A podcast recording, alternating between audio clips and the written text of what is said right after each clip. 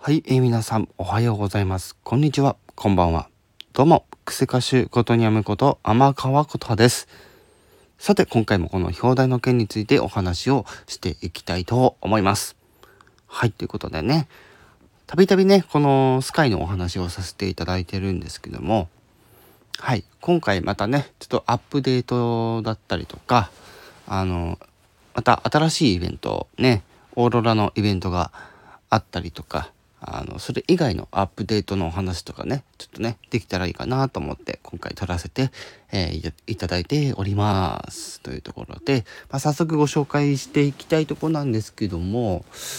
あの、皆さんご存知でしょうかね？あの、声優さんの、えー、梶裕貴さん。ね。あの方がですね、あの、今回のこの、えー、オーロラというイベントというところと、あとこのスカイというゲームがですね、まあ、ちょっとこう、えー、記念すべき、こうね、まあ、何周年記念みたいな形で、はい、あの、梶裕貴さんにちょっと、こう、ナレーションをしてもらったっていうね、もらっているっていう動画があったりとかしてて、今、本当にこのスカイっていうゲームが非常に今盛り上がっている、えー、ところでございまして、えー、日本国内外問わず全世界で、えー、称賛されているものすごいこう人気のあるゲームっていうね、あのー、ものなんですけど、まあそもそもこのゲームのあ概要としてね、まあ今までもお話しさせていただいている通り、まあアクションゲームでありながらも、こう、その中で癒しのこう音楽っていうのがテーマというところもあって、テーマっていうかねそういったコンセプトもあってそのまあ仮想現実ってわけじゃないですけども、まあ、作られたその世界観の中で、まあ、そのゲームに登場するキャラクターって基本的には喋らない。ただジェスチャーをこう覚えさせてそのジェスチャーでいろんなプレイヤーとそれで交流をするっていうなんかこのゲームの特徴だったりするんですけど今回の、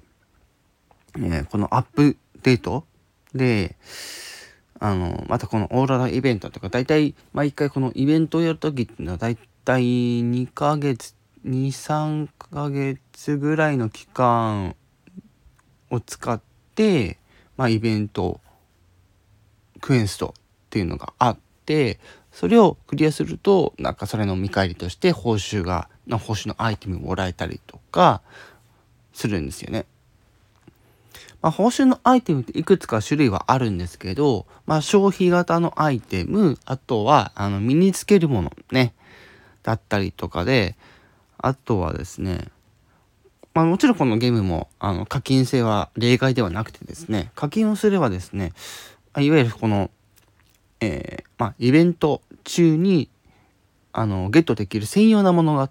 ありまして、これをですね、集めていただいて、まあ、その、身につけるものだったり、まあ、消費アイテムだったりとかと交換できて、なおかつそのストーリー、特別なストーリーを見ることができるっていうので、これがまたね、このゲームの、あの、すごく魅力的なとこだったりするんですよね。はい。で、そんな今回のイベントなんですけども、このオーロラ、えー、オーロラのイベントに関しては、えっと、この4つ目のステージに、えー、配置されてますと。その、該当のキャラクターが。うん。ただ、これ細かい話をすると皆さん、へってなると思うので、そこをちょっと語りさせていただくんですけども、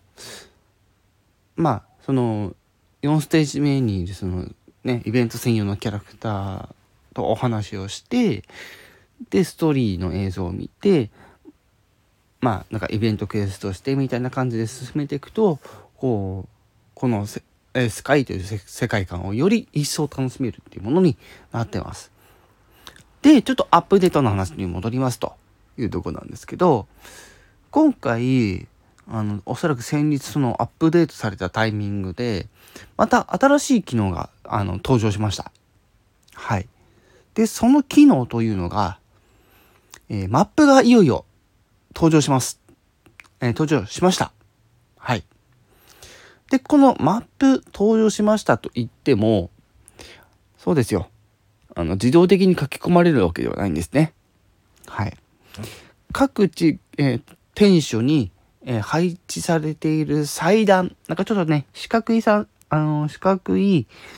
なんかこう、パネルがポチってこうはまったような石板がいくつかあって、その近くにであるろうそくに火を灯して、お祈りをすると、そのガイドのマップがあの解禁されていくっていう感じでそれを解禁するとなんとまだ、えー、取得していない光の子いわゆる翼ですね。とあと取得していない精霊さんね。今ちょっと私の中で把握してるのはこの2種類なんですけどもこれを例えばあの特にその現在とか最後のステージとかあとはそういったそういうこう暗黒竜みたいのがいまして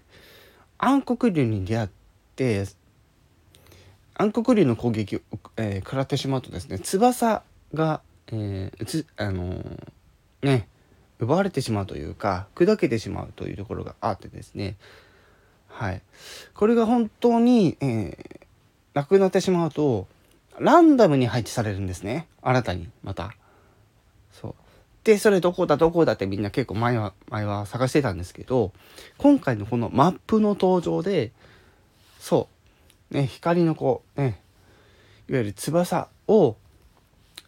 なくした翼が果たしてどこにあるのか。っていうのがそのマップで確認できるようになったってわけなんですよ。すごくないですか？今まで面倒だった作業がだいぶ楽になるんですよ。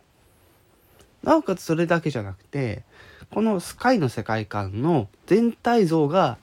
全てのマップを見ると大体わかるんですよ。うん。でも従来このスカイのゲームっていうのはもちろん一本道なんですね。一本道で、えー、奥まで行ってあのいわゆる暴風域とか現在とか呼ばれるステージがあるんですけどそこを突破して、えー、また新しい命が誕生、えー、しましたってとこまで行くとですねまた翼を集めなきゃいけなかったりするわけですよ。うん。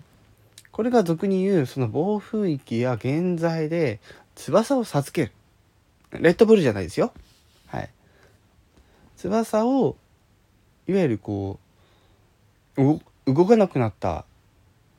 ねその NPC の、ね、ちょっと黒くなってる、ね、キャラクターがいるんですけど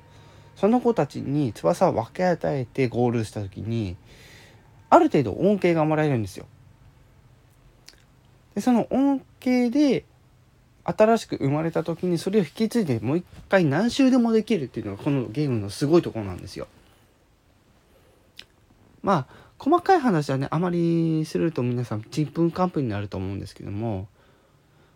はい。まあそういった感じですね。今回ねマップというものがはい。実装されましたというところでですね。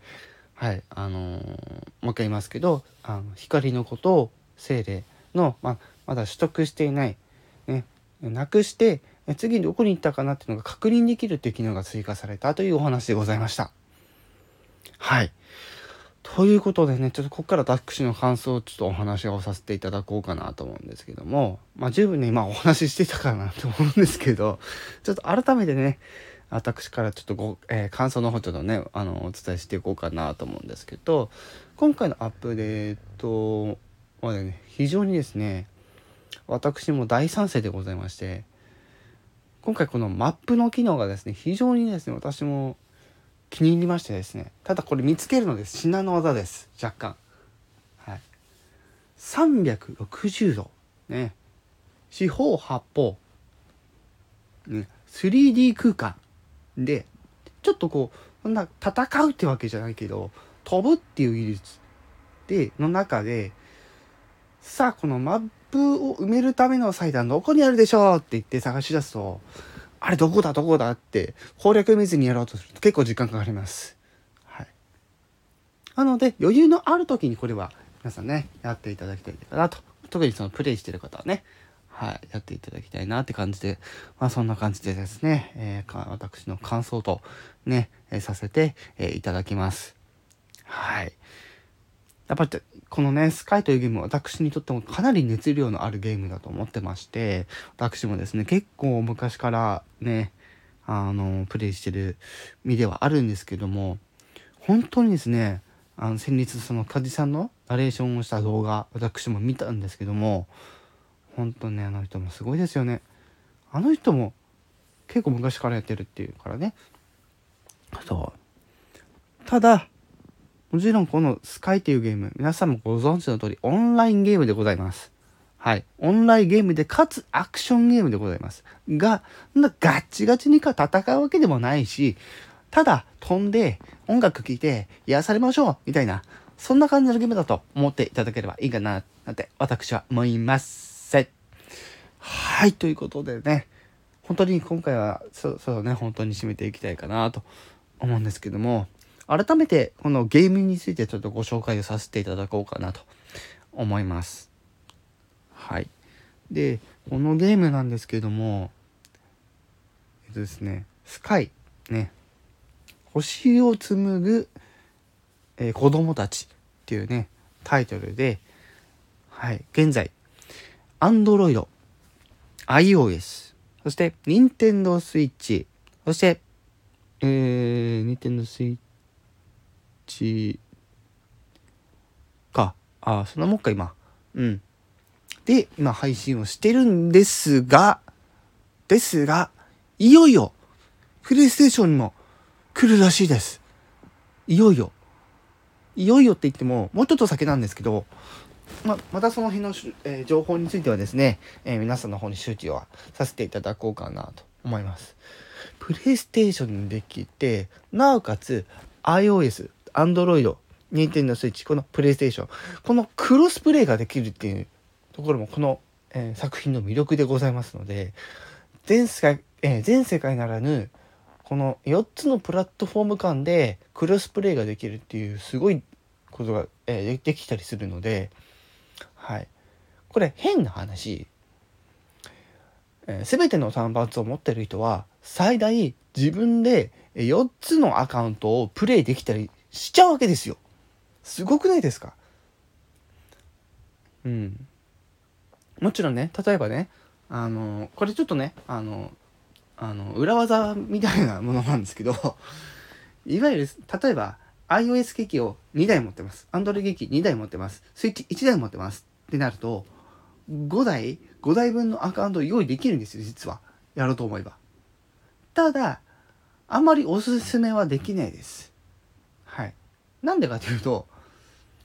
その多い分だけ自分で全部やらなくちゃいけないので、まあそれが大変だっていうこところがまず一つと、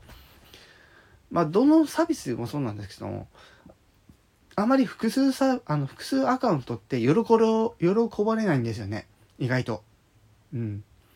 なので、あのその辺ちょっとね、皆さんも注意してですね、やっていただければいいかなって思うんですけども、まあ、かけ私もね、あの、まあそ、そんなね、何個も持ってるってわけじゃないんですけども、まあ、2、3個ね、で、ちょっとやってたりするので、皆さんもよし、よろしければですね、このゲーム、iOS、Android、今、Nintendo Switch と3つのプラットフォームで配信しておりますので、はい、ぜひ、あの皆さんもですね遊んで、えー、いただければなって思います。はい。ということでちょっと本当に、えー、長くなってしまいましたけども。はい。基本的には基本無料。で課金式に関しては、えー、イベントなどのあとはアイテムだアイテムとかのはい。えー、ね、まあ、そういったものを使ってですねえー、を課金して購入することもできるっていうそんなゲームのご紹介っていうところと今回のこのアップデートそしてイベントのご紹介というところで、えー、今回はこの辺で終わらせていただきたいと思います。はい。では今回はこの辺で本当に終わりたいと思います。